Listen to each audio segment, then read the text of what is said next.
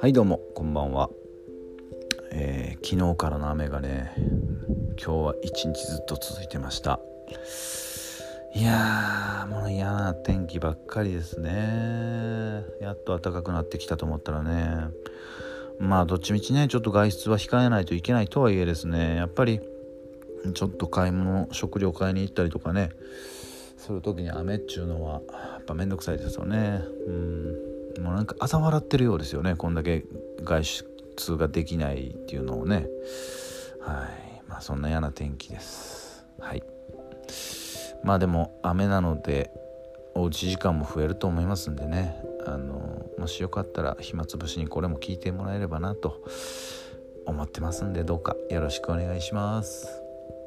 で今日はですね、え以前うん配信したあの映画批評の批評を語るでもちらっと題材として挙げましたけども「あの子は貴族」こちらをお話しできればなと思います。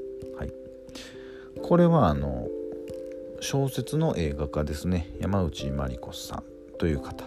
で僕は映画はちょいちょいは見るんですけどあの本全く読まないので、えー、今回も小説のに関しては未見で映画を見ましたと。でまあどうやらね、あのー、映画用に少しこうキャラクターは変更してるみたいなんですけども、えー、小説とはちょっとまあ違うらしいのでまあ小説もね映画も両方よかったら見てみてもらえればなと思います。はい。で監督がですねえー、恥ずかしいんですけど僕ちょっとこの名字が 読めなくて。なんかちょっとね珍しい漢字使われてるんですけどただねあのもう完全にこの字面を覚えました。もうであの子は貴族もすごく良かったんででしかもですよこの監督ねまだこういった長編映画まだなんか2作目とからしいんですよね。はいすごいですね。もう完全に覚えたんで、えー、もう次回作絶対見ようと思いますね。はい本当にこれからの活躍が期待される監督かなと思います。で話はですね、えー、門脇麦さんのが演じる花子と、えー、水原希子さん演じるミキがですねまあひょんなことから交わることのない2人がですね、えー、対峙しましてでそこからそれぞれの人生を切り開いていく切り開いていくっていうお話になります。はい、なぜ交わることがないと言ったと言いますとですね、えー、花子は、えー、渋谷のなんだっけ。忘れました。渋谷のあの僕もこれ調べたんですけど後であああの辺かっていうなんだっけ。まあいいや。後で調べてください。あの超絶金持ちの役です。あ金持ちのお家の箱入り娘の役です。開業医だったかな。はい。で、えー、一方の、うん、水原希子さん演じるミキはですね、えー、富山県富山県から出てきたですね。えー、地方出身者。まあ一般家庭の大生まれの、えー、進学を理由にですね東京に出てきた、えー、役になります。だから一般庶民の、まあ、水原希子と、うん、超絶金持ち箱入り娘の、えー、門脇麦さんっていう形になりますね。はい。で僕はですねあのーこの映画見る前ですねえ金持ち側が門脇麦で一般家庭が水原希子？これ逆じゃないの？って思ったんですよねうん。あのなんかこうねイメージ的に僕あくまで僕はですよ。個人の感想としては。いやなんか富山から出てきた地方組でっていうのってなんか水原希子っぽくないなと思ったんですよ。水原希子の方が金持ちっぽいやろみたいなところはあったんですよ。で見に行ったらですねあのもう納得のキャスティングでした。あのうん。これはもう間違いない。間違いなくあのキャスティングは正しいなと思いましたね。はい。でまあ門脇麦さんのこの花子の あの所作とかもねもうねあの金持ち一家だけにねすごい仕込まれてるんやなっていう感じやしあの箱入り娘感すごい出てましたね。はい。あのちらっとね男性をねお姉さんに紹介されるシーンがあるんですけどね。僕久々に聞きましたよ。家事手伝いってね。今仕事何してるの？って家事手伝いですっていやー久々に聞いたな。俺恋のから騒ぎのあの2列目3列目とかでねたまにあの職業家事手伝いとか書いてましたけどね。あれ以来ですね家事手伝いってね。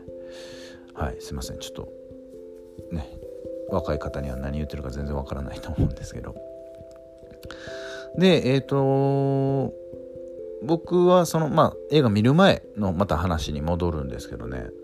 最初ですねまあこの金持ちの金持ちと、えー、一般家庭。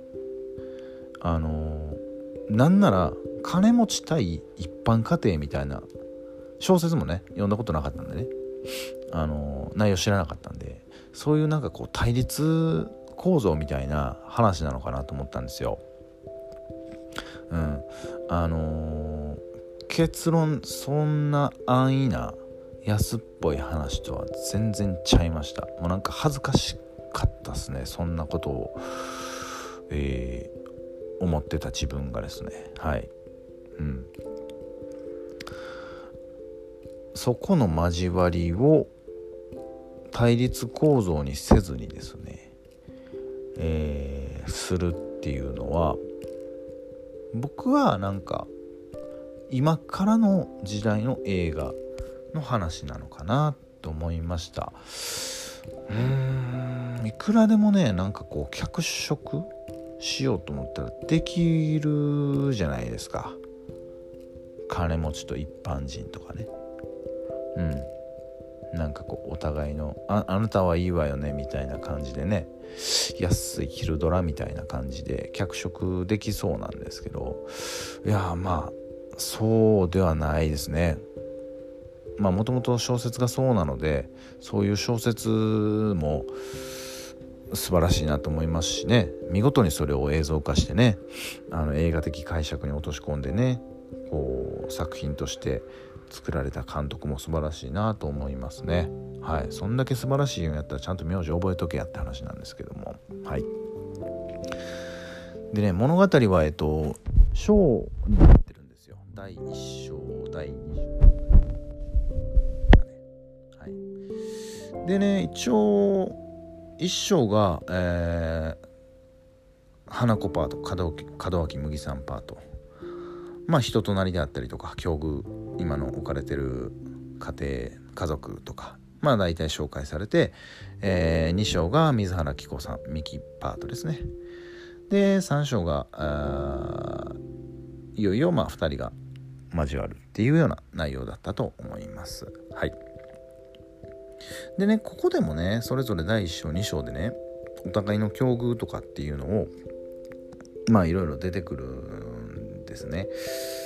はい。でもなんかそこでもねあのもちろんねそれぞれに、えー、抱えてる悩みやですねまあこうなかなか解決できない事情取り巻く環境のねそういうもの描かれてるんですよ。